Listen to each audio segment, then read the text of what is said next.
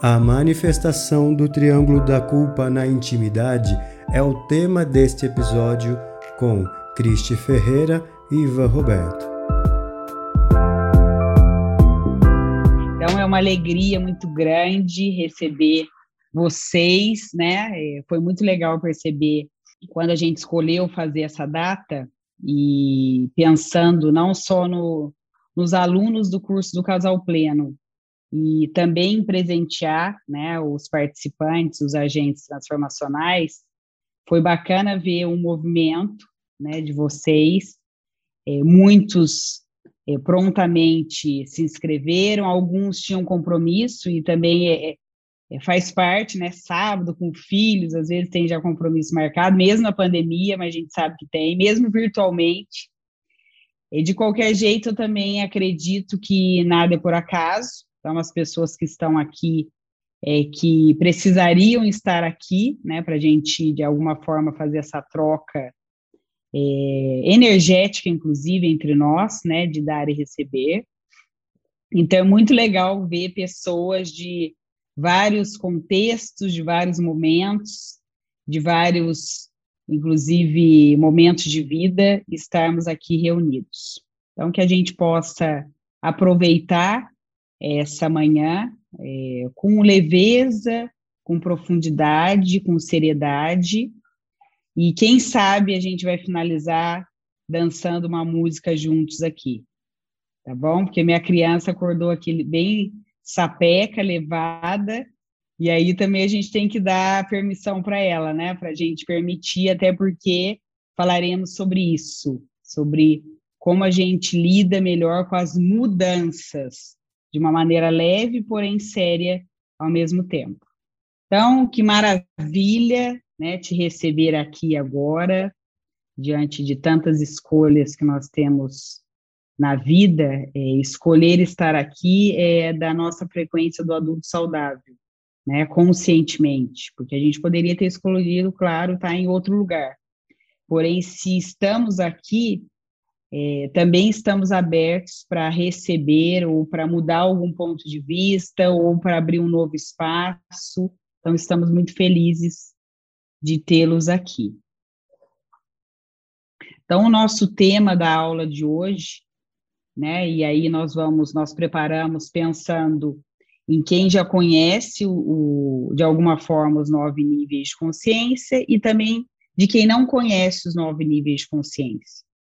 Esse é um tema, né, quando a gente fala de é, é, triângulo da culpa na intimidade, é um tema recorrente para todo mundo que está numa relação amorosa, ou já esteve, ou está se preparando para estar. Tá.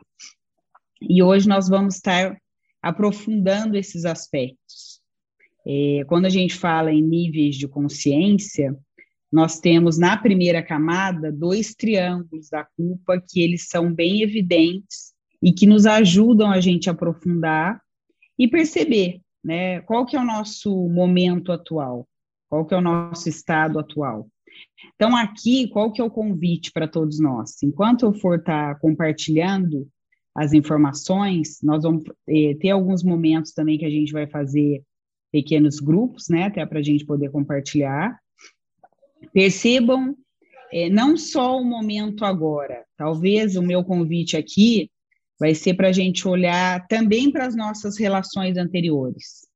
Então, para quem já fez o casal pleno, eh, tem um exercício sistêmico, inclusive, sobre os relacionamentos anteriores. Para quem não fez, é o momento da gente fazer de uma outra forma, é, porém a gente perceber, né, esse triângulo aqui, essas faces do triângulo, do primeiro triângulo, do segundo que nós vamos apresentar, ele já teve presente na minha vida e às vezes eu nem sabia, nossa, ele de alguma forma está presente na minha vida de uma maneira mais sutil ou mais forte. Esse é o convite. Na perspectiva do nosso adulto saudável, é, sem se julgar ou sem julgar o outro também, isso é importante, né? A gente perceber e olhar para isso. Olhar com verdade, com realismo e também com leveza. Tá ok? Vamos lá.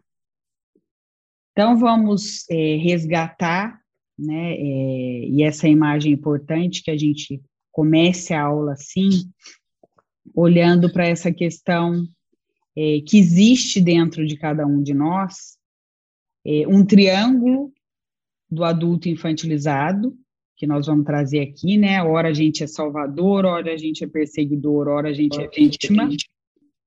Todos nós temos esse triângulo, tá? Isso faz parte, é, isso está conectado com a nossa criança ferida, que todos temos, não tem alguém que não tenha.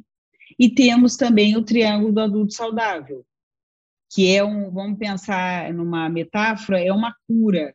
Né? Se a gente abre espaço para esse triângulo da, da, do adulto saudável, olhar para esse triângulo do adulto infantilizado é, com carinho, com seriedade e também com movimento de solucionar algo, isso começa a ficar mais leve para todos nós. Então, que a gente possa estar com esse espaço aberto interno também, para não negar coisas que possivelmente às vezes são pontos cegos nossos.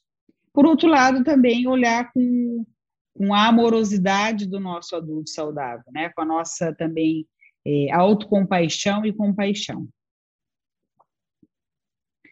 Então, recordando, né, como é que funciona o triângulo do adulto infantilizado?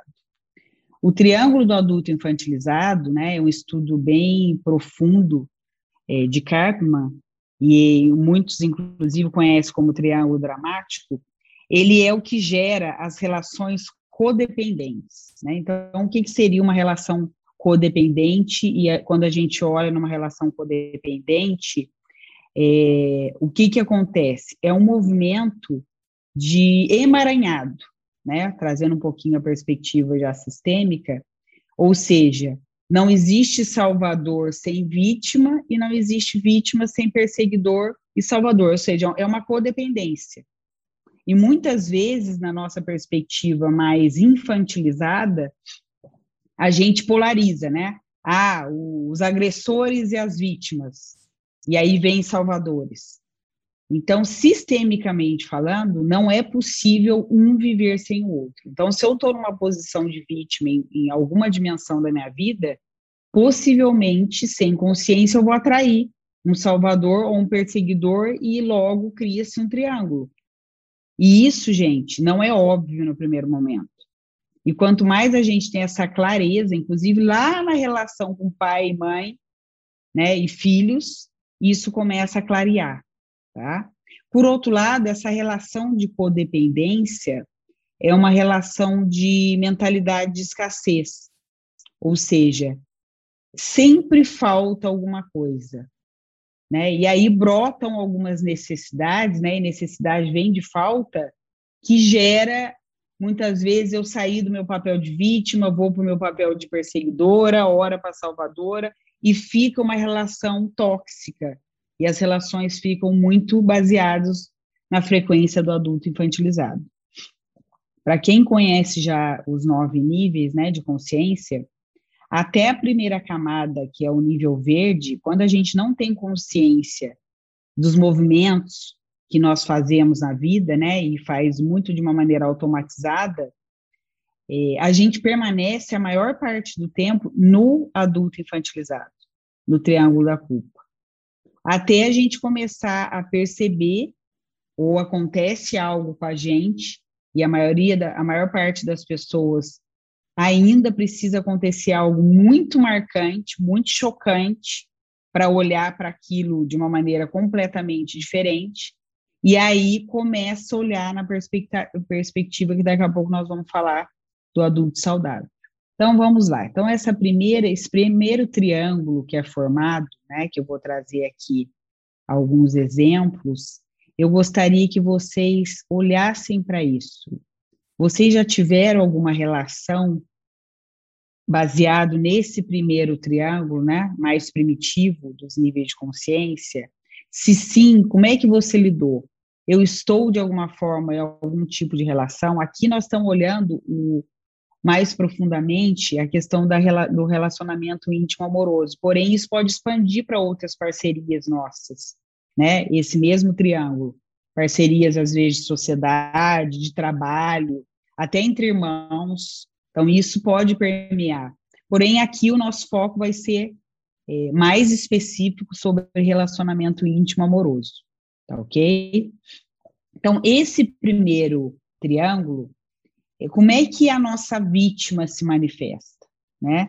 A nossa vítima numa relação, quando a gente está nesse papel, nesse primeiro mais primitiva, né? Essa combinação primitiva, ela ela vê o mundo, ela sente o mundo como se ela não fosse capaz de dar conta dela mesma, como se precisasse de alguém para suprir as necessidades dela. E aí é quando a gente tem uma carência, sabe, profunda e sem fim. E aí, gente, é um é, é, fisicamente, inclusive, o corpo sente como se a gente fosse morrer se não tivesse alguém para a gente depender, né, e para viver, para sobreviver aqui. Tá? Então, a nossa vítima, ela, ela sente isso fisicamente, tá? E é claro que isso está totalmente relacionado com a relação que a gente teve com a nossa mãe. Né? Então, se, isso vale independendo do gênero, né, para homens e para mulheres. Então, dependendo de como foi a nossa gestação, dependendo de como foi, inclusive, o momento dos nossos primeiros momentos que a gente chegou né, nessa, nesse planeta, que a gente nasceu, é, tem muito impacto aqui. Né? Então, mães que ou foi no susto, né, que ficaram grávidas, ou tiveram, ficaram grávidas muito novas, e aí tiveram uma série de repressões, impactos, isso vai se refletir, claro, enquanto a gente estiver num relacionamento sem essa consciência, tá?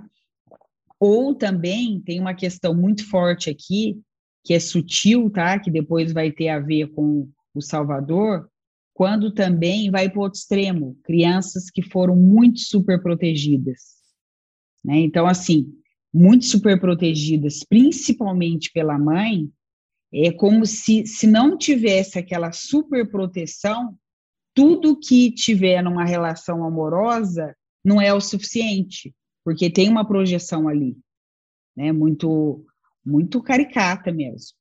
Então, essa é a vítima. Quando a gente vai para o nosso papel de salvador, o que, que acontece? De alguma forma, eu tive uma sensação é, muito clara de abandono. Né? Alguma coisa aconteceu independente do que foi, porque sintoma é subjetivo, né? É uma memória forte que às vezes a gente nem lembra, tá? Muitas vezes não lembra. Só que o que que acontece? Para eu de novo é, forçar um fazer parte na relação, no relacionamento íntimo amoroso, é, como eu não me sinto parte é, verdadeiramente, genuinamente, eu começo a adorar o outro cegamente. Então, eu não percebo coisas que o, que o outro me faz, porque eu estou sintonizando, né, que eu estou criando, porque se eu perceber, o que, que eu sinto é, fisicamente, emocionalmente? Que eu vou ser excluído, que eu vou ser abandonado. Então, tem uma cegueira muito grande nesse ponto do Salvador. E aqui, nós vamos ver daqui a pouco, aqui é comum as relações aí na questão de ordem, né? Ou eu fico na posição de pai ou de mãe da relação. Ou seja, não tem uma relação é, de pares, lado a lado. Tá? Quando a gente vai para o outro eixo do perseguidor, né, então, o que, que é o eixo do perseguidor nesse triângulo primitivo? É, eu não me sinto capaz, é, capaz mesmo de compartilhar as minhas forças, ou seja, eu sou, eu me vejo, tenho uma crença que eu sou incapaz de compartilhar forças. Logo, eu preciso disputar com o outro. Tá? E aí, o meu medo aqui, eu faço isso, é, externalizo isso, porque eu tenho medo profundo de me sentir inferiorizado.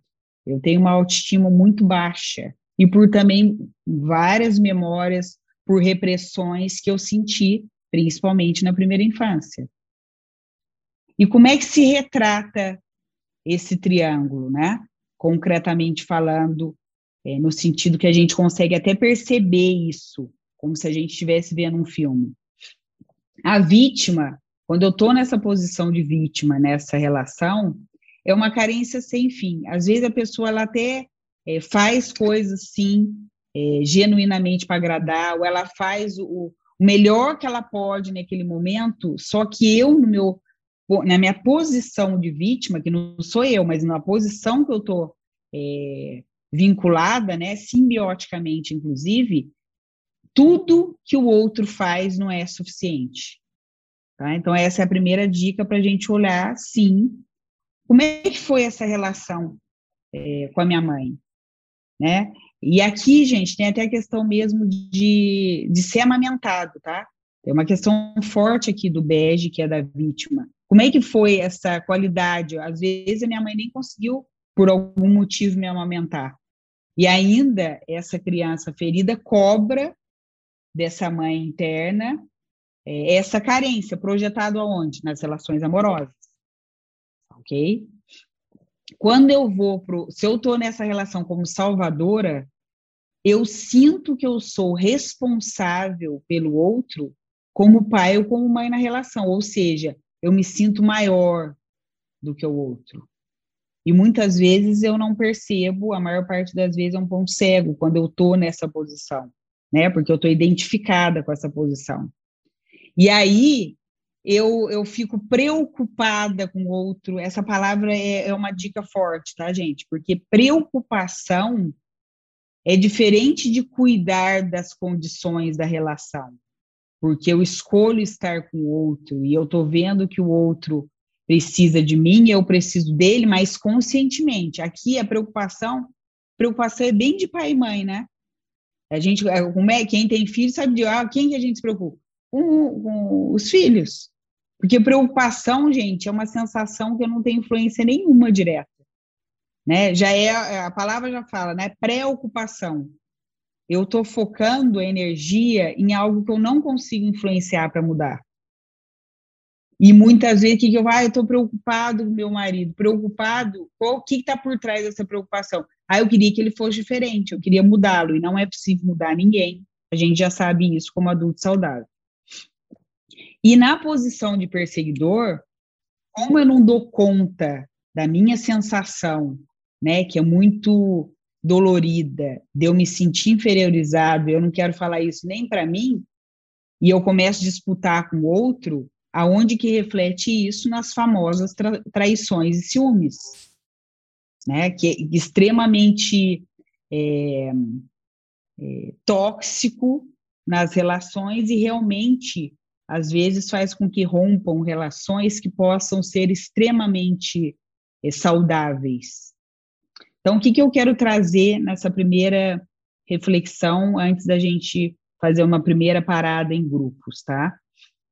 Olhem para isso na perspectiva do adulto saudável, que não nega isso, ou que já aconteceu isso, ou que está acontecendo agora, e, e olhem para responsabilidade que o adulto saudável tem de falar assim: isso é meu, não é do outro. Tá? Isso é, eu posso dar conta. E se eu não consigo dar conta sozinho, eu posso pedir ajuda para alguém.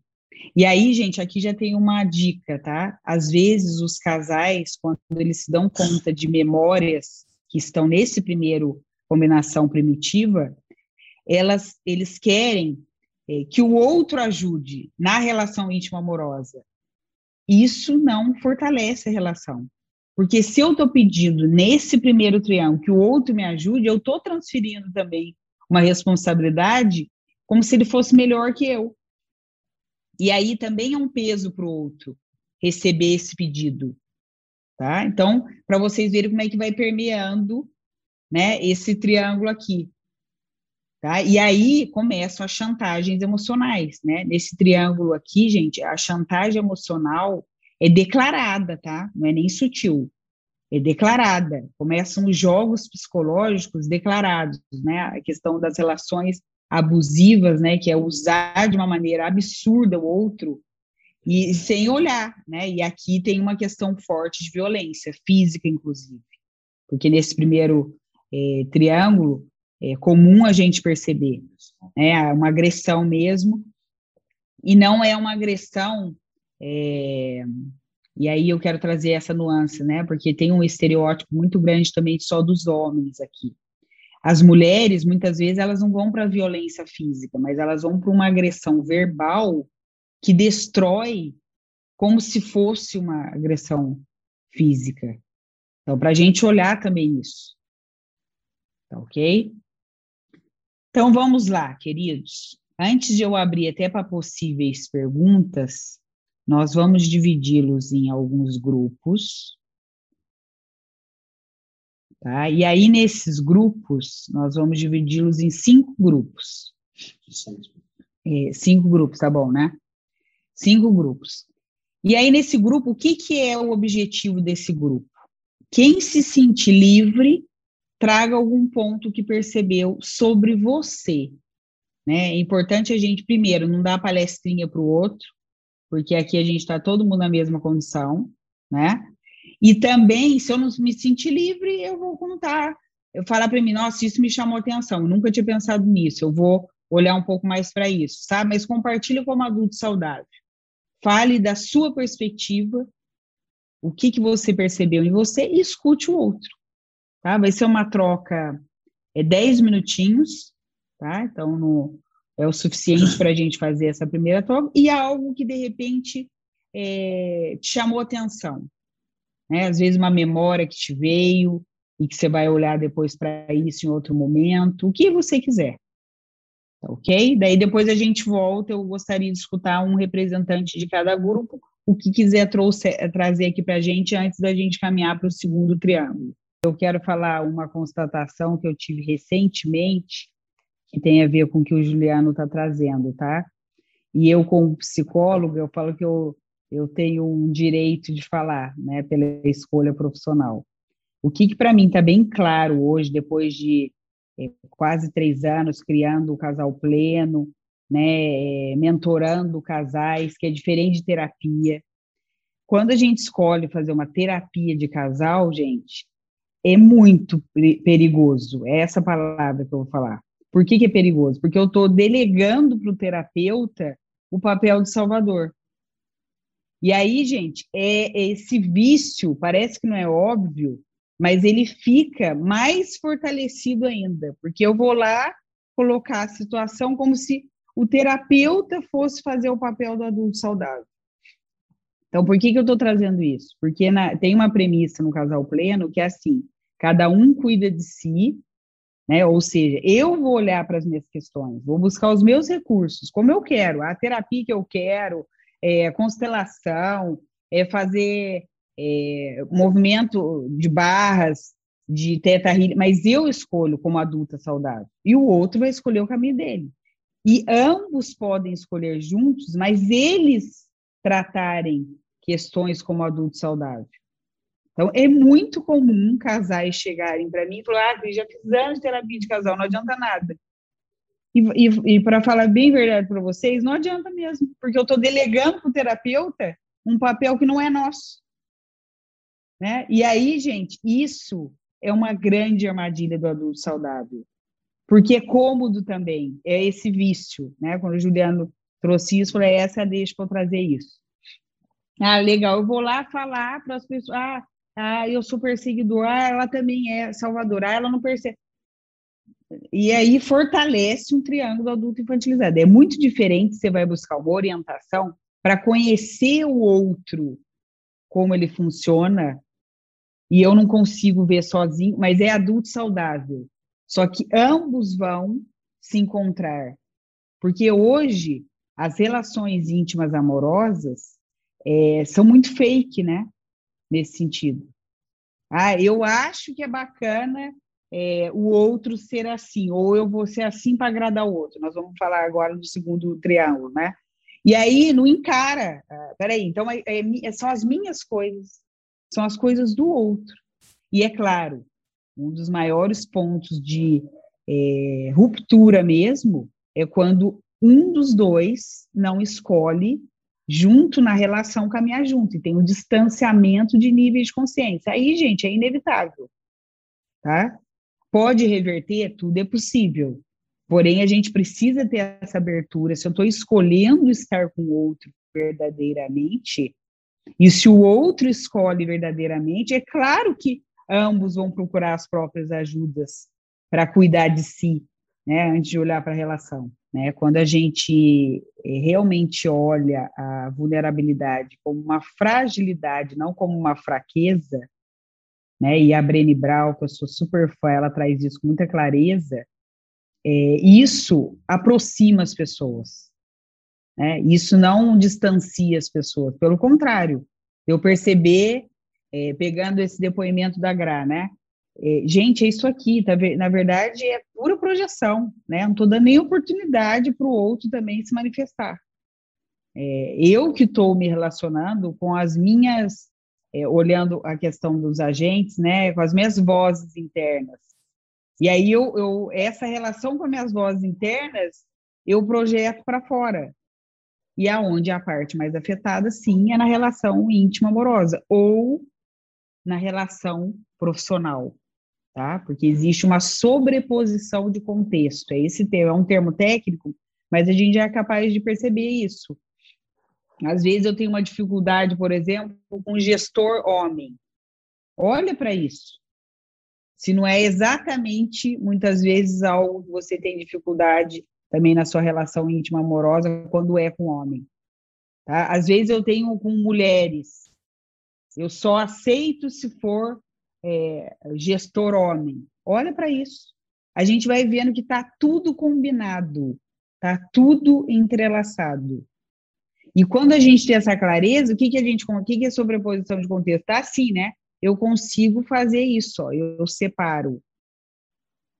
Tá? E os casais, né, os relacionamentos íntimos amorosos, por que, que eles se atraem? Também para aprender algo um com o outro. E, mas quando não tem essa clareza, essa abertura genuína de olhar para as vulnerabilidades, gente, muitas vezes a gente vai repetindo relacionamentos, e todos nós sabemos disso, por, e aí acaba encontrando o que chama na, na visão sistêmica de comunidade de destino. O que, que é isso? Eu só estou refletindo exatamente o que a minha família de origem trouxe e o outro também questões muito próximas ou às vezes iguais, tá? Então, isso vai impactar, porque, ou seja, a gente nunca casa, ou a gente nunca escolhe estar só com o outro, né? A gente está com o sistema inteiro do outro. Então, quando eu consigo olhar para isso no adulto saudável, eu separo, legal, tem coisas que não dá para eu entrar, né? Isso é do Evandro, da família de origem do Evandro. Tem coisas que eu vou resolver que é da minha família. E talvez falar com outro até atrapalha, né? Até atrapalha, porque eu, e fica. A Siri até quis falar aqui comigo, pode ser que. Atrapalha o, o movimento do outro, porque quando é muita questão, começar a falar muita coisa, o outro fica atrapalhado, porque ele não está conseguindo nem acompanhar. Então, às vezes, é importante silenciar e pedir uma ajuda fora. E aí eu acho que o doutor Dailton falou a questão do, do Salvador, né? Que para mim, é, de todos esses daqui, gente, é o mais sutil e é o mais tóxico, na minha visão. Porque ele se acha o dono do mundo. Tá? Nós nos achamos o dono do mundo quando a gente está no Salvador. E não entende, às vezes, por que, que a gente se conecta com tantos perseguidores na vida. Né? Para justamente acordar.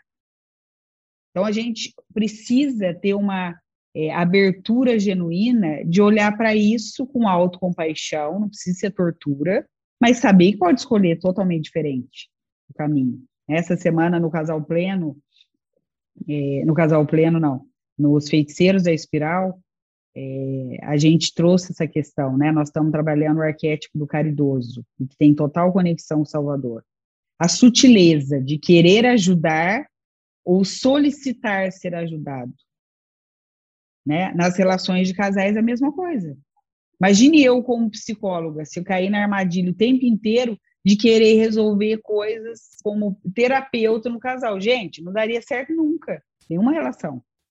Né? E muitas vezes a gente é solicitado, né? E aí fala, não dá, você tem que voltar para o seu lugar, falar assim, aqui o meu lugar é de esposa, aqui o meu lugar é de mãe, aqui não é, não é o meu lugar de terapeuta, de profissional.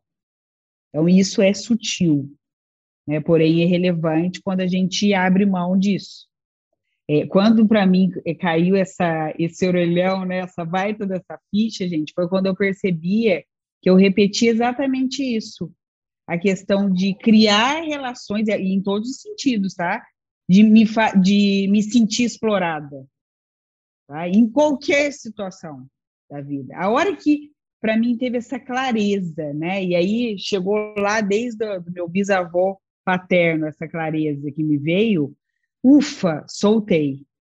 Aí a escolha de voltar mais rapidamente com o adulto saudável, ela existe, né? Porque a gente tinha um monte de barreira que é viciante, que é altamente tóxica, inclusive, no nosso corpo, e abre mão para criar novas sinapses neurais, inclusive, né? No cérebro mesmo.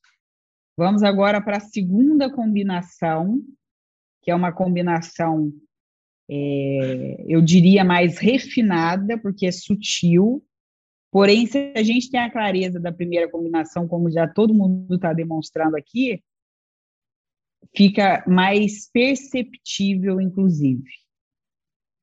Então, vamos ver.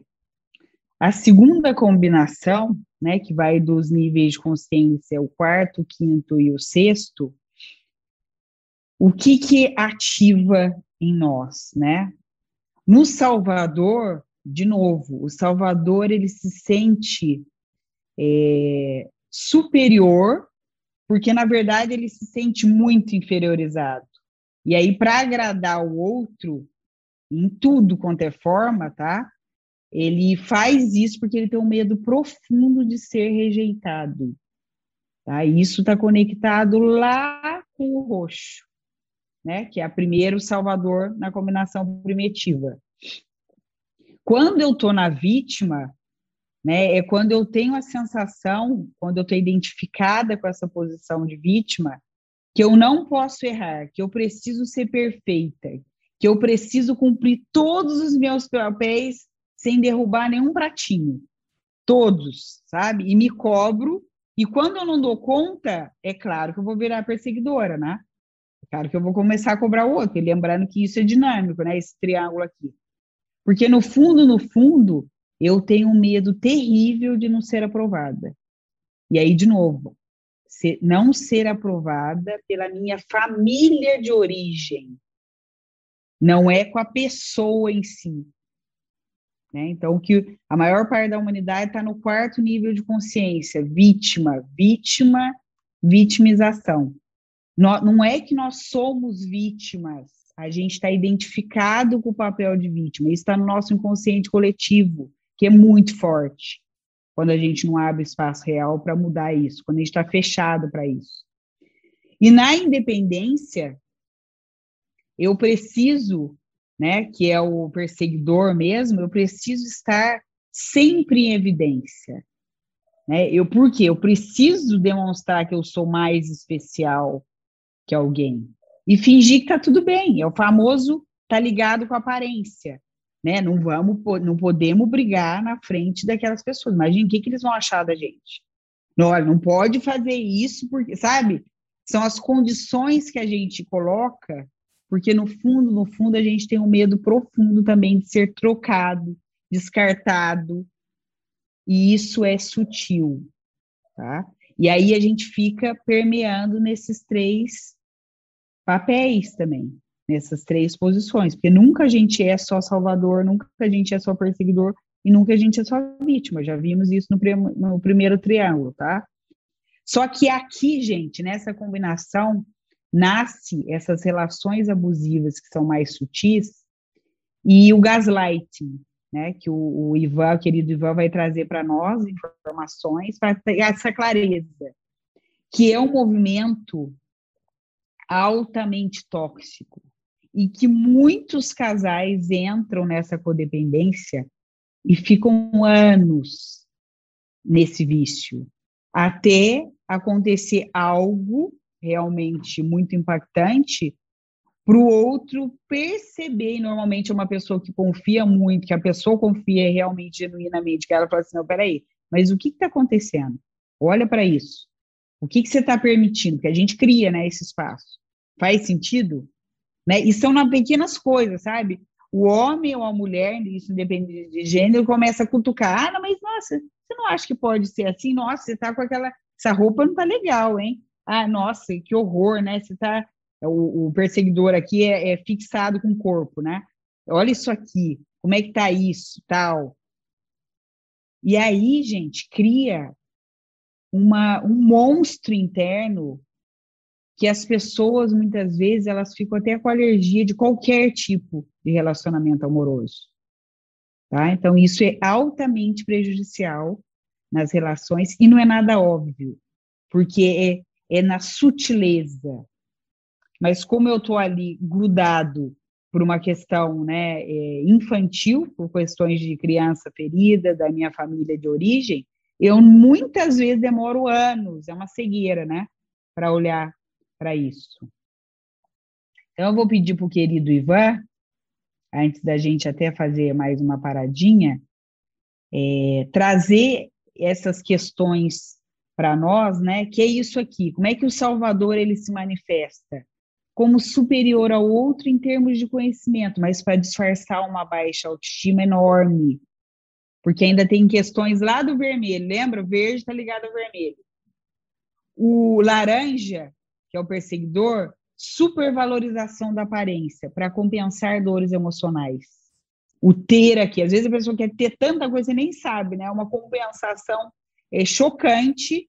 Por quê? Para compensar, para não olhar coisas lá da relação com a mãe, lá do roxo. E a vítima se submete a jogos psicológicos e até nega menosprezos para ser aprovada. Então, isso tem a ver com gaslighting, tá? Que eu vou pedir para o querido Ivan trazer isso para nós. Bom dia de novo, pessoal. Obrigado, Cristi. Obrigado, Evandro, pelo espaço, pela oportunidade. Para quem não me conhece, eu sou psicólogo clínico, é, formado em fenomenologia existencial. Isso é muito legal porque você enxerga o outro como único, né? A pessoa no seu potencial de do nível amarelo lá da dinâmica espiral, né? Algo que faz com que você é, sinta sua existência e o outro tenha dele. Não existe generalização de sentimento ali. Existe um respeito, olhar o outro pelo outro.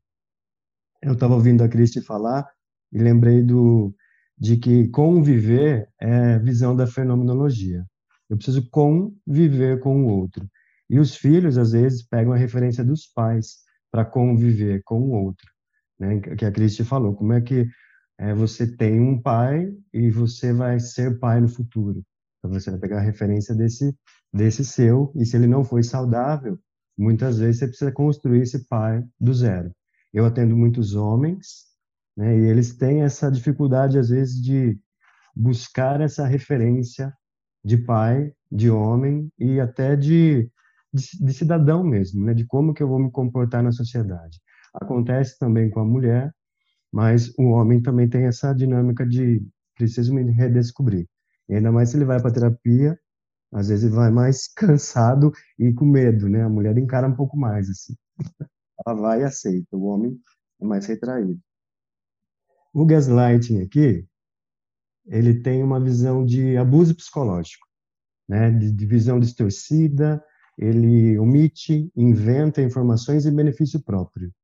Né? Vem da origem de um filme chamado Gaslight, de 1944, que se chama Distorcer.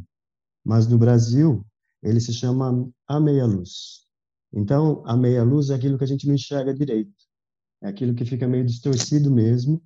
E por conta de uma pessoa que meio que é, traz todo o benefício do Salvador para você, a gente se apaixona, a gente gosta, mas no fundo essa pessoa está nos manipulando. O clássico do gaslight é a violência física, né, violência doméstica. Aquela coisa de que a mulher não sai daquela casa por algum motivo, se é financeiro, se é emocional, ela ainda está ali. E a gente precisa respeitar esse estar ali, né? Porque de algum motivo ela tem essa relação ainda conectada com esse homem. Na na medicina, né, na, na, na, nos transtornos mentais, ele é visto como sociopata, né, um antissocial, frio, agressivo, sem culpa, aproveita dos outros. O gaslight gosta de vítima que pede muito desculpa. Né? A pessoa que pede muita desculpa, ele aceita, ele fala, olha, ali é um potencial para que eu faça coisas, manipule, e ainda a pessoa ainda me desculpe. E aí, os, a vítima fica na dúvida se ela está certa ou se ela está errada. Né? O encantamento dessa relação amorosa, que no fundo parece bonito, é uma manipulação. Né? Encantado, na visão da, da, da Disney, das, das coisas, é você não enxergar direito, né? Você está sendo totalmente induzido àquela situação. Uma das principais características de uma postura de um gaslight é não ter culpa. É como a Cristi falou, ele não reconhece culpa, não não aceita críticas e reveza suas emoções e sentimentos bons e ruins com a pessoa. Uma hora está tudo bem, uma hora está muito ruim. Né? Distorce e procura tirar a sua vítima das relações com as pessoas. Então, se eu tenho a Luciana está aqui, eu falo Luciana, você não não não deve gostar da sua família. Ela me incomoda, ela me não vale a pena ficar perto. E aí a Luciana começa a ter atitudes de mudar a relação com a família. A Luciana é que faz o movimento, porque o gaslight ele não faz. Ele aproveita desse movimento para falar assim, foi você que fez. Foi você que se distanciou. Mas no fundo foi ele que foi induzindo a pessoa a se distanciar dos outros. Debocha, o gaslight debocha do outro, não é feliz com a conquista do parceiro. Então você conquista e a pessoa fica meio neutra, né? Não traz nenhuma qualidade, assim, nenhuma. Olha, vamos comemorar. Não, não tem, ele não gosta. Não valoriza o seu trabalho, não valoriza a sua condição financeira, presta atenção no seu corpo, compara o seu corpo com o dos outros, que ele olha, ele é totalmente visual, né? e ele usa a sua autoprojeção para te atacar. Então ele fala assim: olha, cuidado com traições, cuidado, cuidado com traições. Eu fico atento se você não vai trair. E no fundo quem trai é ele.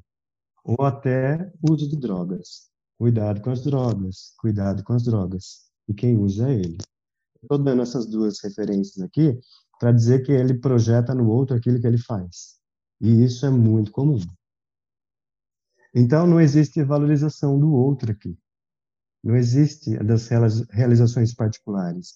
O gaslight ele se vê superior ao outro. E a Cristi fala, né, da ideia do casal ser igual, eles se enxergarem em um tamanho igual, mas gaslight é sempre superior.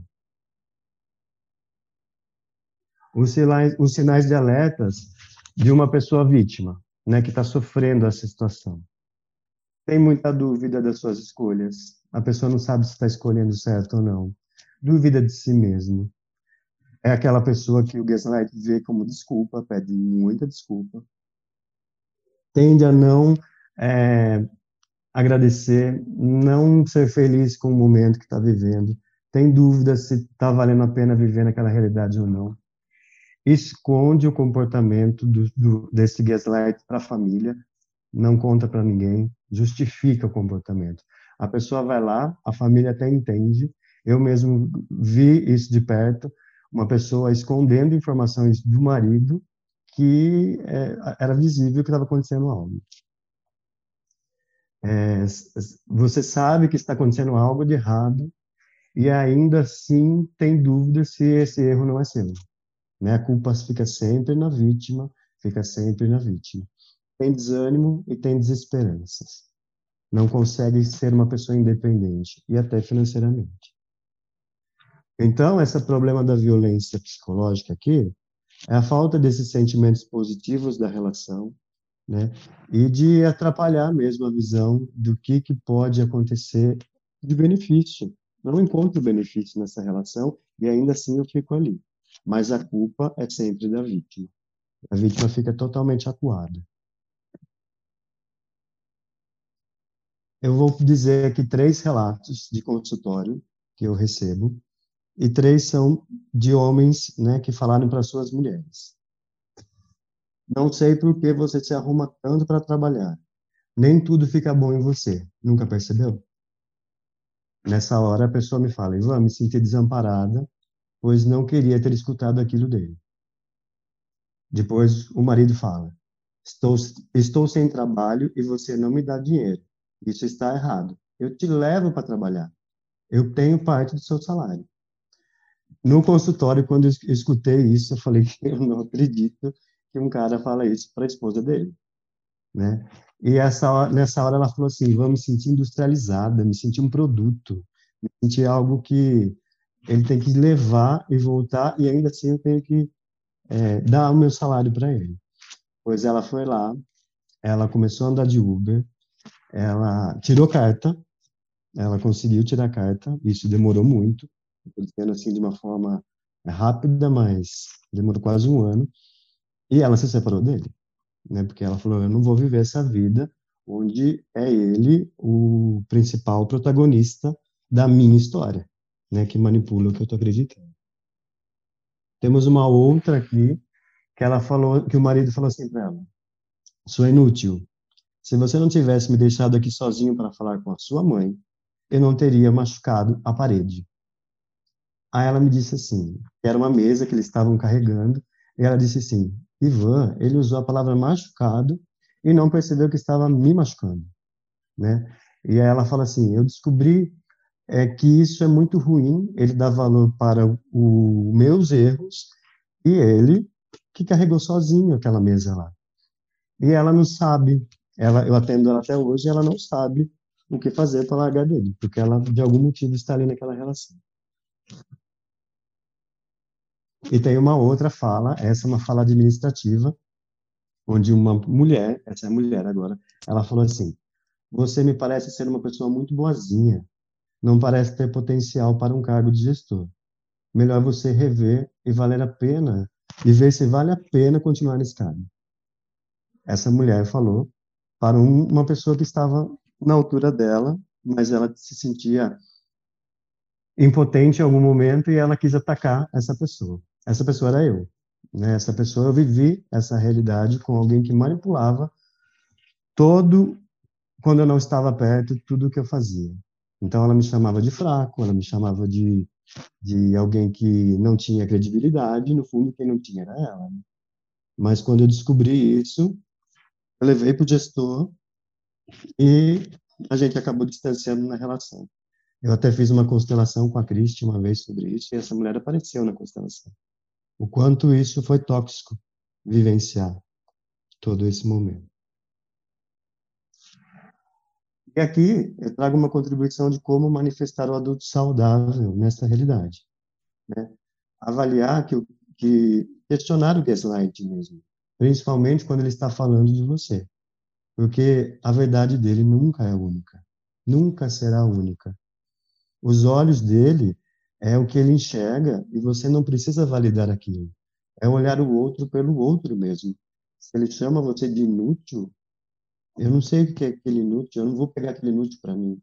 Né? Eu não vou pegar aquela referência de negatividade sobre a minha história. Não, pode, não devemos também usar o porquê. Né? Na fenomenologia, a gente não usa, não usa a palavra porquê. O porquê é intimidatório, é uma palavra totalmente ruim de se usar quando você está falando com um casal, porque na criança, quando é, somos crianças, vem da curiosidade, vem do aprendizado, mas o porquê não, ele é meio intimidatório, principalmente em brigas, né, em questionamentos. Mas eu posso usar o para quê. Para que isso está acontecendo? Para que estou passando por isso? Para que eu vivo essa realidade? Para que isso traz uma ampliação do nosso pensamento. Né? Devemos, nessa hora, escutar nossa voz interior. Eu, eu aprendi a escutar a voz interior quando eu dizia que, nossa, essa mulher está falando coisas. Quando eu volto lá para a clínica que eu trabalhava, essa mulher está falando coisas que não são, não, não sou eu. E ela está me contaminando perante a, a equipe que eu trabalhava. Devemos é, usar essas reflexões para nós mesmos. Que voz interior que eu tenho? essa relação ela é leve ou ela é pesada? Isso ajuda a gente a perceber nosso corpo nesse momento de convivência com o outro. Né? É, acordar de você ou trazer algum questionamento, dizer para a pessoa, interessante ponto de vista. Porque daí eu consigo ainda questionar. Uma pergunta-chave, uma pergunta-chave para nós mesmos é assim: se você deixasse essa história hoje, do que sentiria falta? Se chegar a essa conclusão, pode ter certeza que isso é o que te faz ficar. Né? Quem tem medo da mudança tem medo de perder a alma. Aí é, eu volto também quando a Criti fala que todo mundo tem um sonho, todas as pessoas têm um sonho. Então eu posso ter um sonho, a outro parceiro, o outro parceiro tem um sonho e o casal ter o sonho. Né? É, o sonho do casal qual é? Eu percebo que em atendimentos os sonhos se distorcem porque não está unido na construção do sonho do casal. Né? O casal precisa construir esse futuro, esse vir a ser. E é juntos, né? Não é só um que determina a escolha do que é o relacionamento do casal. Uma pessoa que é gaslighting, ela não, ela não tem sonho. Ela manipula o sonho do outro, ela manipula a escolha do outro, ela manipula a, os sentimentos do outro em benefício próprio. Tudo isso nos tira a possibilidade de ser um ser humano autêntico, né, que busca a nossa singularidade. E acho que no momento que você. É, as pessoas perguntam assim, Ivan, você. É, a fenomenologia, o seu trabalho, não é meio que deixa a gente individualista? Isso foi até um questionamento que a Elisa trouxe em uma aula que a gente estava conversando, e eu disse assim: eu tenho meu ponto de vista e respeito, e quero ser respeitado, respeito do outro também. Talvez uma pessoa individualista nem reconheça que isso é verdade, nem reconheça essa possibilidade. Estava falando com a Luísa também nesse dia. Né? Então, é, como assim? É, se eu quero meu ponto de vista, eu vou respeitar o outro. E também tem a ver com quando, quando a Cristi fala, se você levanta a bandeira e essa bandeira só esse, esse ponto de vista, você se distancia do outro. Né? Então, essa nossa singularidade tem a ver também com o que a gente quer que o outro seja singular no momento dele, nas escolhas que ele faz e o outro e o gaslight não cuida disso, ele determina o que o outro tem que fazer em benefício próprio. É isso. Muito grata, querido Ivan. Ele, você me fez lembrar, Ivan. É, o Ivan tem muita experiência, né, em trabalhar com gas, gaslighting. E eu também, né, no Casal Pleno, inclusive eu conto a minha história, eu também tive um relacionamento, quase casei, gaslighting, e para mim foi muito declarado, né, essa história, essa sutileza, e que não é óbvio. E aí, o quanto que às vezes, se a gente realmente não investe tempo e energia para aprofundar essas questões com a gente, né, a gente não percebe também a gente acaba começando a fazer com o outro, que é um risco, porque é como se fosse assim, tá bom, mas se ele tem uma posição fortalecida perante mim, sem consciência, será que isso também eu não estou fazendo no certo nível? Né? E aí acho que não. Então, isso é uma reflexão, e tem uma série que eu lembrei que é uma série densa, tá? Já falo que é uma série densa, mas é uma série que ajuda a gente olhar para as questões nossas e até do nosso entorno, que chama Desejo Sombrio. Tá? É uma série curta, mas é uma série, está no Netflix, e é uma série que traz isso, porque o gaslighting ele traz a questão dos ganhos secundários. Né? Então, o que que. E, a, e o Ivan trouxe uma pergunta muito é, clara, né, que ajuda a consciência. Tá bom, o que, que me faz manter nessa relação? O que, que eu vou sentir falta? Essas perguntas nos ajudam a chegar em ganhos secundários. Espera aí, se eu estou ali, que não é um ganho genuíno, né, que eu me beneficio de alguma forma naquela relação e mantenho aquela toxicidade no triângulo da culpa, eu também tenho parte envolvida. Então, enquanto eu não, não olho e escolho pelo adulto saudável sair daquela relação, eu também estou alimentando esse espaço que é tóxico, para a gente não cair na questão do que a vítima é o coitadinho, né, e o perseguidor é, é o agressor. Não, existe uma comunhão ali. E tem muito a ver, né, que é um assunto também que é, é polêmico e desgastante, muitas vezes com mais narcisistas, né, que é um outro tema que daria uma outra aula para nós. E que se a gente reconhece isso, né, em algumas sutilezas, mesmo que não seja tão declarado, eu também começo a olhar para minha mãe de uma outra forma, eu também posso olhar para as minhas relações de outra forma, porque me trouxe até aqui, mas eu posso escolher diferente a partir de agora. E tem um ponto, Ivan, que o Ivan trouxe que é bacana, gente. Quando a gente fala de sonho, é projeto de vida, né? É algo a mais, porque às vezes a gente diminui o sonho por questões materiais. Tá? Então, nós estamos falando de um sonho maior, de um sentido de vida. Quem quiser falar de propósito de vida, é, porque senão é também uma armadilha de ah, meu sonho é ter uma, uma casa na praia, meu sonho é ter isso disfarça essa questão mesmo da de, de, se dar conta disso. E é isso que o Ivan falou. E tem, um, na minha experiência também, o que, que fica claro? Como é que uma outra, a pessoa que faz esse abuso psicológico, ela percebe quando o outro lado fica mais consciente e se posiciona claramente. Isso não serve mais para mim. E às vezes a pessoa cai numa, numa clareza, né? Ela caia os véus, caia. É, a gente brinca, né? Às vezes edredom que tá na cara da pessoa fala assim: não, peraí, eu jamais imaginei que eu ia perder essa pessoa. Essa pessoa está sob o meu domínio. E aí sim vai pedir ajuda. Às vezes cai numa depressão, às vezes vai sim quando resiste essa ajuda maior. E essa ajuda então, vem para um lado, oh, Cris, e essa ajuda vem para um lado mais terapêutico? Sim, mais terapêutico. Até porque, assim, eu falei um pouquinho no começo, acho que agora também vale a gente fortalecer. É, e não é, ah, daí às vezes a pessoa fala, ah, mas é, por favor, dá uma chance, agora eu topo fazer terapia de casal. Gente, isso não resolve, porque vai fortalecer a armadilha. Né? A pessoa ela precisa assim, é, o outro, né, que está mais claro agora, que percebe, que tirou esses véus, fala assim, ok, mas é uma escolha sua buscar ajuda. Eu não preciso estar junto. Porque o estar junto, ainda mais nessa condição, fortalece esse papel, porque daí a pessoa vai para a vítima, né? E aí te coloca no papel de salvador, inclusive junto com a terapeuta que às vezes vira perseguidora, né? Perseguidor. Aí é o triângulo feito. É, e a pergunta, né, né Mari, é, é possível a gente estar ao mesmo tempo no mesmo papel? É tão rápida essa transição às vezes que às vezes, no, numa hora, por exemplo, a gente passa pelos três papéis. A gente cai nessa armadilha, né? Porque é vício, a gente acaba tendo um vício.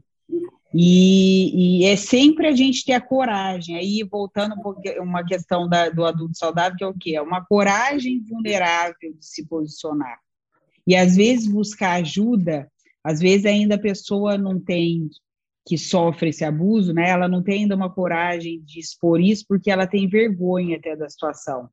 Né? E vergonha, gente, é o pior sentimento que existe, porque a gente reduz como se a gente fosse aquilo, né? E aí, se ela rompe com isso, fala assim, ok, somos todos nas mesmas condições, não preciso de auto-julgamento, eu vou ter coragem de buscar ajuda para alguém, e às vezes nem é profissional no primeiro momento, mas alguém que eu confio, ó, tá acontecendo isso comigo, como é que você vê isso? Fala para mim verdadeiramente, né? Tá, às vezes é uma amiga muito próxima, que é verdadeira, um amigo, enfim. Isso ajuda, porque eu saio daquele vício, né? Eu saio daquele é, movimento que é altamente codependente, que é viciante. E aí eu vou para a pergunta, antes de dar, abrir mais uma pergunta aqui, eu acho que o Juliano levantou a mão para a Nayara, né? O que, que é a questão das mães narcisistas? É porque eu falei brevemente, mas já que você trouxe a pergunta.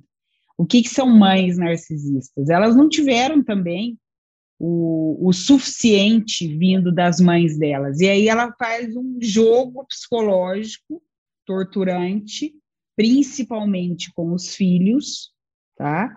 Com, e as relações, tem as outras com os filhos no sentido, assim, de manipular toxicamente que ela sempre está sendo é, vítima das circunstâncias, ela não tem força suficiente para dar conta de uma situação que apresenta ali. Então, ela vai manipulando o ambiente, e aí, quando esse adulto filho cresce, é assim que ele aprendeu a lidar com as relações. Né? Só que, normalmente, filhos de mães narcisistas, né? e aí a gente trata isso como uma doença mesmo, e tratar com muito respeito, igual a gente, quando fala de é, outras doenças mentais, né? É, essa pessoa também está canalizando todas as loucuras sarcásticas de todo o sistema. Então, quando a gente honra isso e se desapega disso, eu posso não ser mais gaslighting. Mas é um caminho, né? É um processo, não é, uma, não é algo racional que eu vou me dar conta. Mas enquanto eu reluto e gostaria que a minha mãe fosse diferente do que ela é, eu ainda estou numa posição de vítima, de indefesa, e estou lá no bege, tá? Então a minha carência é muito forte, é sem fim. Ela é, é uma coisa, é um buraco que não tem fim. É, o gaslighting é algo crônico, né? Vamos falar assim, é um perseguidor crônico. É algo que é, é é muito cego, a pessoa não percebe. Quando a gente está numa posição de perseguidor e a gente tem uma consciência, a gente consegue sair. Né? Então a gente consegue falar assim, nossa, isso aqui, nossa, eu tô chatinha, né? Peraí, o que está acontecendo? Vou voltar. Então é, é mais é, natural eu voltar para o adulto saudável. Agora, o gaslight é crônico, né? É, é uma doença. E, e, a pessoa, se ela não percebe isso, não reconhece que ela precisa de ajuda, gente, é, isso é sério. Né? Tem alguns casos de gaslighting mais avançados que vão levar a suicídio. Né? Porque a pessoa ela, ela entra numa loucura interna, numa insanidade, que ela não dá conta.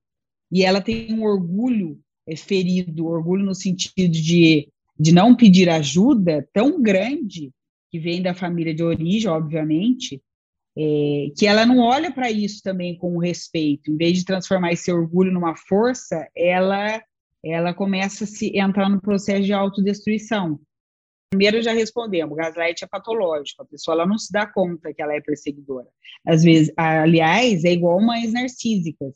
Eles se acham centro do mundo, né? Eles não têm dúvida nenhuma disso, gente. Não é uma questão de eles é patológico tá? E aí, quando a gente percebe é, isso com claridade, né, a gente trata isso até com muita compaixão, porque tem uma coisa que está atrás disso, né, de perceber mesmo realmente. Agora, o perseguidor, é, também nós temos, gente, uma questão de.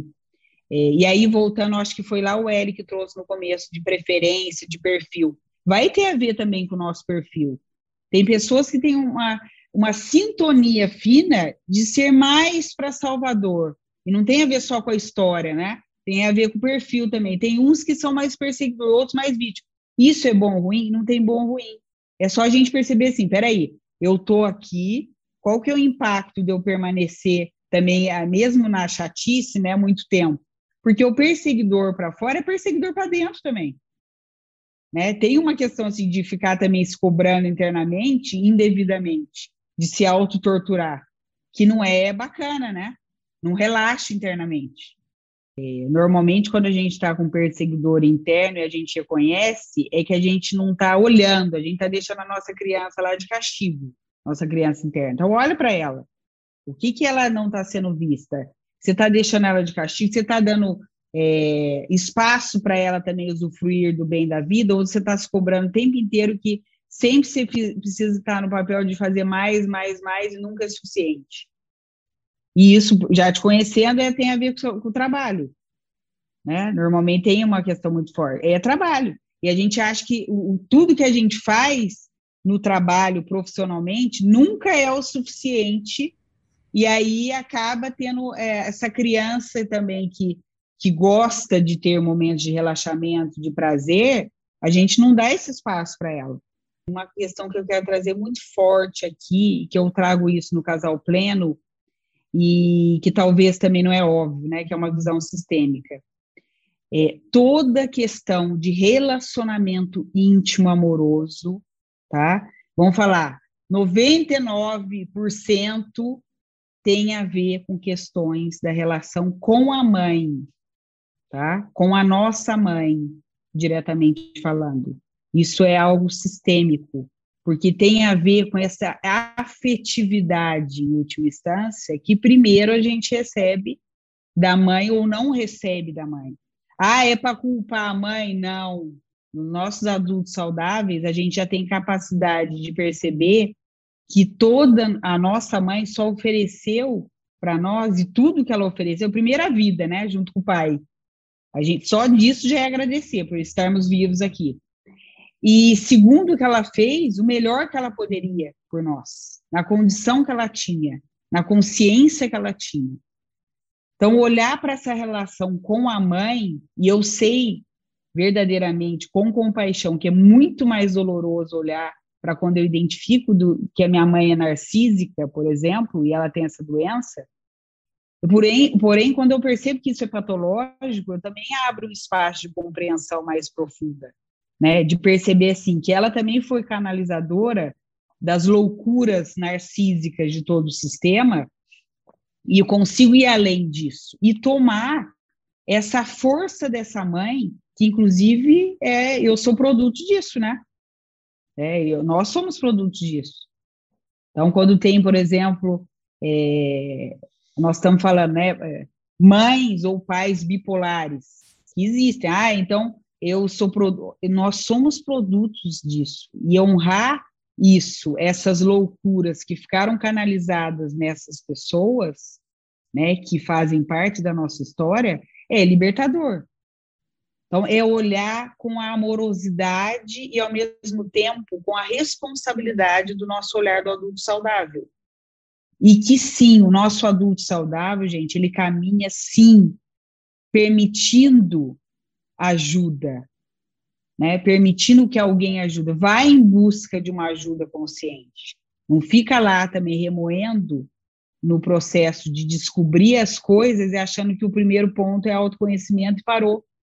Né? Tem um caminho aí, autoconsciência, autodesenvolvimento, autoaprofundamento e autotransformação. Então, quando eu estou no quinto estágio, eu já estou liberando o que não serve mais, pontos de vistas fixos, crenças que não serviam mais e que eu estava carregando, não estava percebendo, ser mais amoroso, né? exercer mais o alto amor com a gente e também com o outro, sem ficar numa cegueira, que é o que o adulto infantilizado, é, na verdade, estimula que a gente fique, né? Porque poupa mais energia, é menos, no primeiro momento, menos desgastante.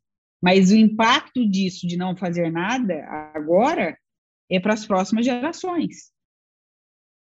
Então, o que se requer para que a gente abra esses olhos mais conscientes, mais amorosos, porém é, mais responsáveis também, sistemicamente falando, né? Então, falando um pouquinho, né, do que eu já tinha é, comentado no comecinho, também no, no e-mail que vocês receberam, né, nós estamos indo, nós tivemos no Casal Pleno quatro temporadas, né, ficamos muito felizes com os movimentos gerados, porque para quem está aqui fe que fez o curso Casal Pleno, são quase 15 horas de conteúdo, é, conteúdo com ferramentas de autoaplicação e também né, convidados maravilhosos, como o queridíssimo doutor Adailton, que tem uma aula espetacular no curso, e mais algumas pessoas que são nossos parceiros, e é muito é, é gratificante ver como as pessoas, quando elas escolhem o caminho da autotransformação, elas sim conseguem fazer o caminho da autotransformação. Então, o casal pleno eh, foi um recurso que nós criamos para ser um apoio do adulto saudável, né? E a gente sabe que quando a gente fala de relacionamento íntimo amoroso, de casais, nem sempre as pessoas têm uma maturidade de perceber que expor pontos é, vulneráveis da relação é, não é fraqueza, e sim um pedido de ajuda. Então, com muito cuidado, muito carinho, a gente preparou o Casal Pleno é, até a quarta temporada, né? E aí a gente sentiu a necessidade de dar um passo a mais, né? Preservando esse cuidado das pessoas se sentirem é, protegidas e não expostas, porque isso também é uma liberdade do nosso adulto saudável. Por outro lado, faz alguns meses que temos vários pedidos para relançar o casal pleno, para a gente fazer algo diferente, para fortalecer as relações íntimas amorosas, que são tão poderosas no sistema, e como diria Bert Hellinger, né, é a relação, ele, ele é afirmativo nisso, né, mais importante que existe. E mais importante que existe por conta do quê? É ali que estão os grandes aprendizados, independente da forma como eu escolha estar no relacionamento íntimo amoroso, para a gente criar uma nova condição, uma nova consciência para as próximas gerações que vêm. Então, é muito sério e, ao mesmo tempo, é, amoroso a gente falar nesse tema. E aí, por conta disso, o ano passado, deixa eu abrir aqui de novo, eu fiz uma. O ano passado, no final do ano passado, né, para quem ainda não sabe, eu também sou consteladora, né? Agora acho que foi. No final do ano passado, é, eu fui buscar algumas, aliás, isso é também um dos meus prazeres, né? Eu fui buscar algo, falei, como eu posso remodelar o casal pleno na perspectiva do adulto saudável, que é integrar essa sabedoria é, do pensar, do sentir e agir, né? Do, do sentir que é individual, que é empírico, né? É, do agir que é concreto, porque eu só consigo agir na relação com o outro, isso não só no casal, mas em qualquer relação, e eu posso sim pensar algo que funcione para nós. E quando eu olhava para o programa do Casal Pleno, é, me vinha algo, intuitivamente falando, que precisava ganhar um outro estágio. E eu fiz uma formação com, com o Juan Garriga, é um dos consteladores mais especializados em relações amorosas, ele é um fofo, ele é maravilhoso, sou fã dele total.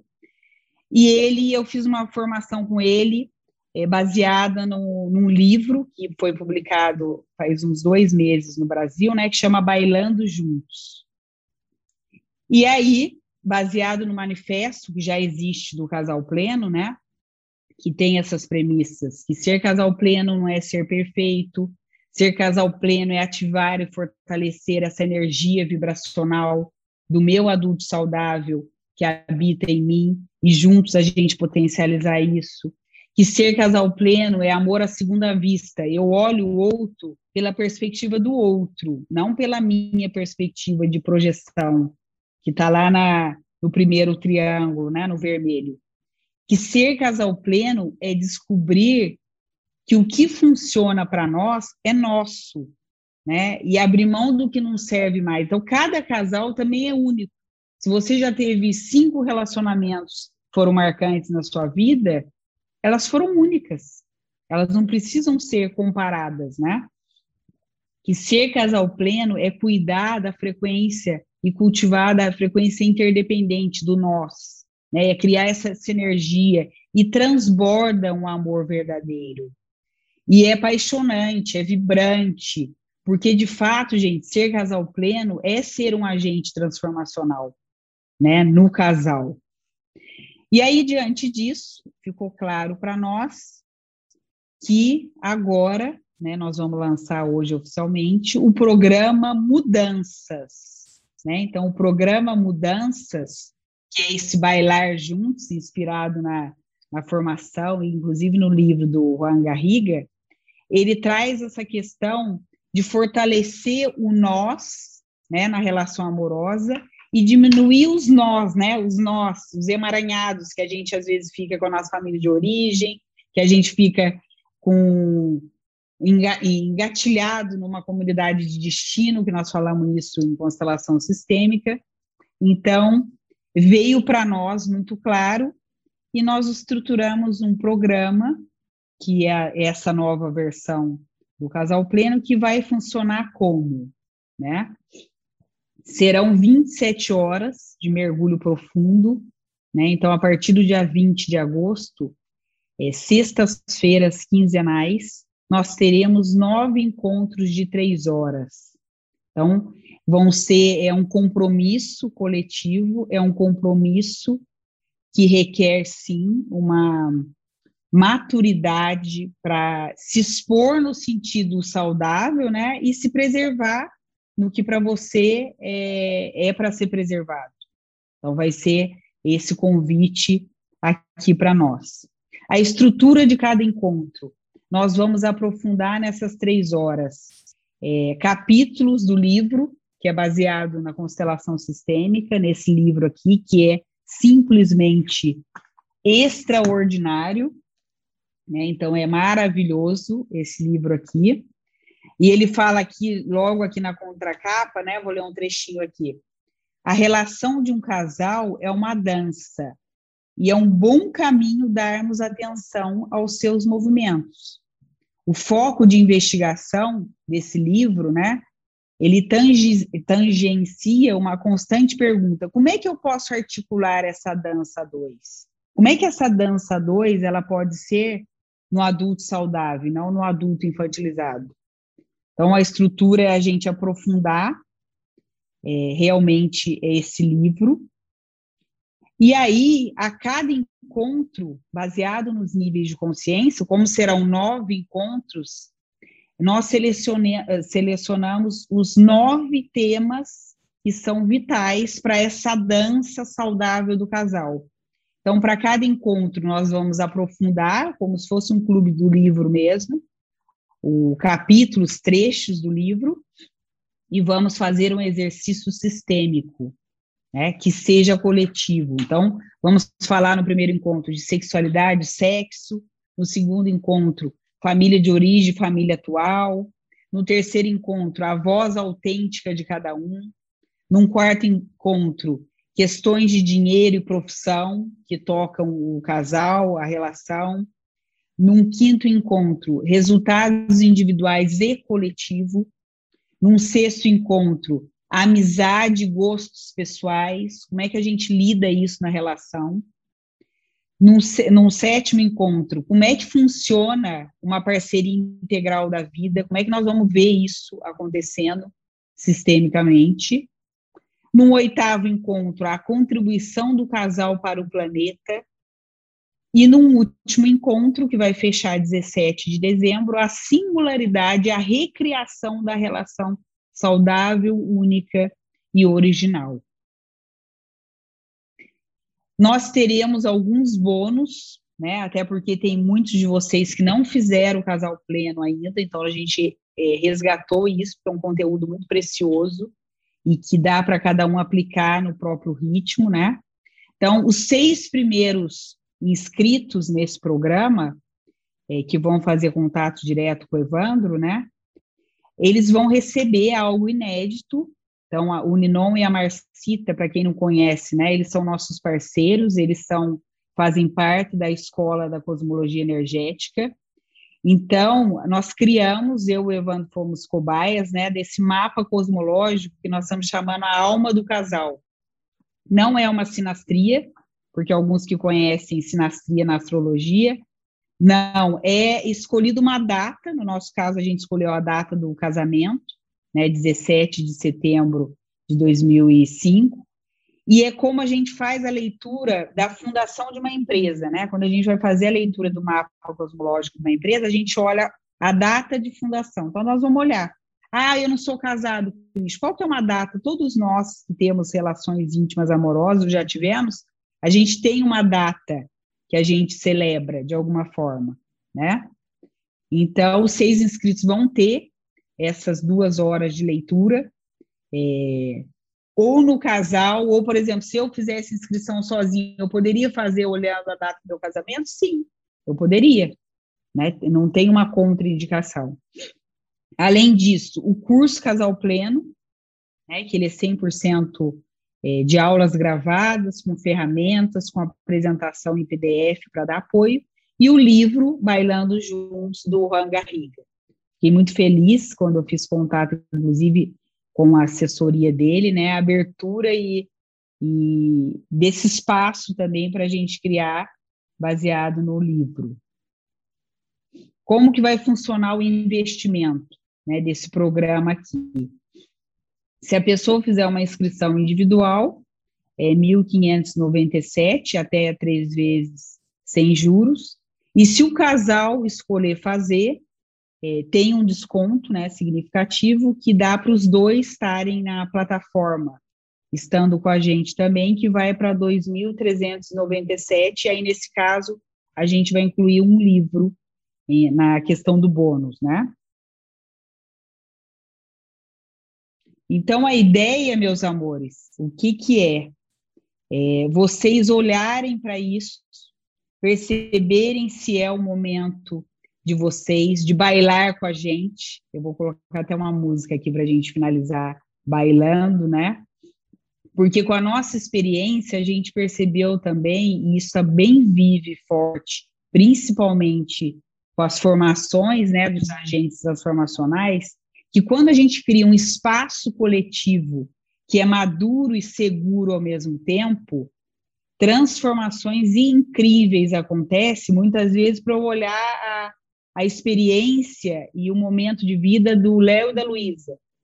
Né? Eu não estou lá convivendo com eles, mas eles trazendo algo para nós é muito vivo e também não é por acaso que cria um campo é, semântico coletivo, né? Para a gente tratar de ações e questões que são comuns a nós, que fazem parte das nossas é, famílias, cada um com a sua história, porém a gente tem dilemas, desafios, problemas, dificuldades que são comuns. E isso, inclusive, é o que nos conecta enquanto humanidade, né? Senão não seria possível, inclusive, a gente se conectar é, existencialmente falando. Queria agradecer a presença de vocês, a energia, é, que só é possível também a gente criar tudo isso com esses movimentos que vão surgindo, com essas provocações no bom sentido e tudo isso mais. Então, que a gente possa se permitir bailar mais juntos, seja pessoal, seja profissional, porque essa é a beleza da vida. Então, que a gente possa é, ser mais leves, mas também ser mais sérios com essas questões. E levar com seriedade não precisa ser duro, com a gente mesmo, nem com o outro. Mas requer essa coragem vulnerável da gente ir além, da gente se entregar, da gente pedir ajuda, da gente se despir mesmo, né? E sem certo errado, sem bom ruim, sem melhor ou pior, sendo a gente mesmo. Isso faz toda a diferença no mundo.